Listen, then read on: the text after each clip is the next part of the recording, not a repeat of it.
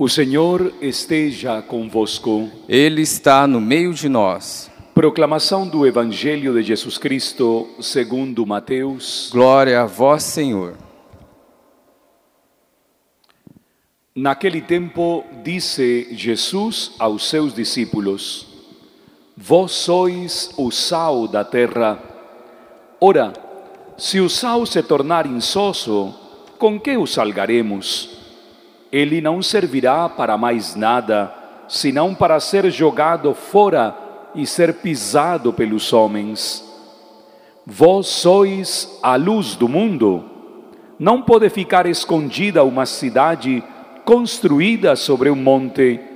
Ninguém acende uma lâmpada e a coloca debaixo de uma vasilha, mas sim num candeeiro, onde ela brilha para todos os que estão em casa. Assim também brilha a vossa luz diante dos homens, para que vejam as vossas boas obras e louvem o vosso Pai que está nos céus. Palavra da salvação. Glória a vós, Senhor. O Salmo 4 que acabamos de proclamar é um salmo que verdadeiramente comove o coração do ouvinte na sua expressão espiritual. Mas diríamos que o Salmo 4 na liturgia deste dia é a medula de toda a liturgia da palavra. Ó Senhor, fazei brilhar a vossa face sobre nós. O salmista denuncia as falsas ilusões. A ilusão é um problema muito sério na vida humana.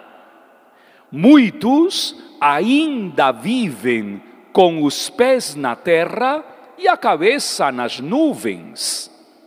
E então prefiguram coisas inexistentes na primeira leitura do primeiro livro dos reis, nós vemos que a fonte está seca, já não tem mais água. As coisas na vida real passam pela estiagem. Nem tudo é um mar de rosas na vida. Impressionante, porque às vezes nos acostumamos com visões totalmente maravilhosas, mas inexistentes. Ó oh Senhor, fazei brilhar sobre nós o esplendor da vossa face. Não é o esplendor econômico de uma sociedade contemporânea, aquele que brilha porque o dinheiro acaba. Quantas grandes fortunas já não desapareceram? Quantas pessoas fizeram ilusões em cima do que tinham e hoje não têm absolutamente nada? Falsas ilusões em cima de falsos relacionamentos, te amarei a vida toda, levando uma vida adúltera e tendo uma dupla relação, isso é falso. Pouco, cedo ou tarde, vai se arrebentar eu vou ser o melhor de todos os cristãos, vou me batizar, vou celebrar a crisma. Falso. As falsas ilusões sobre as quais nós plantamos as nossas falsas esperanças. Elias confronta a viúva de Sarepta.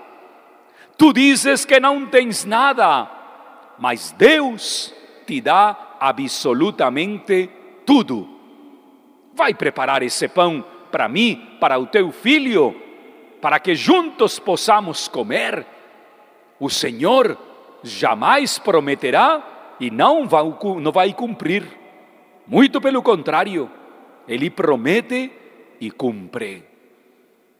Na virtude da esperança, duas realidades são fundadas na expressão do Evangelho de Mateus: sal e luz. Não se pode esperar de forma insossa. Tem gente que passa a vida toda esperando sei lá que coisa. Isso é viver uma vida insossa. Tem que colocar sal na terra. Tem que dar sabor à sua vida. Tem que modificar as coisas. Não espere que elas sejam modificadas por anjos, porque os anjos não vão empurrar você. Aliás, Tomara que os anjos empurraram você para o precipício para ver se cai na conta que você tem uma grande responsabilidade na sua vida. E então você transforma aquilo que está em volta de você. Se você dá sabor, também tem que ser luz.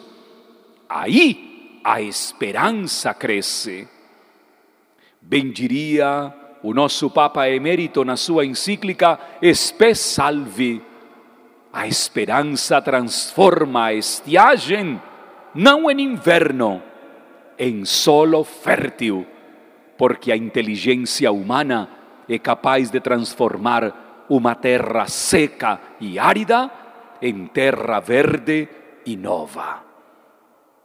Ó Senhor, fazei brilhar em nós o esplendor da tua face, como fizestes neste grande jesuíta o padre Ancheta, quando chegando no Brasil, no meio de todas as adversidades, soube nesta terra da Santa Cruz ser sal e luz do mundo.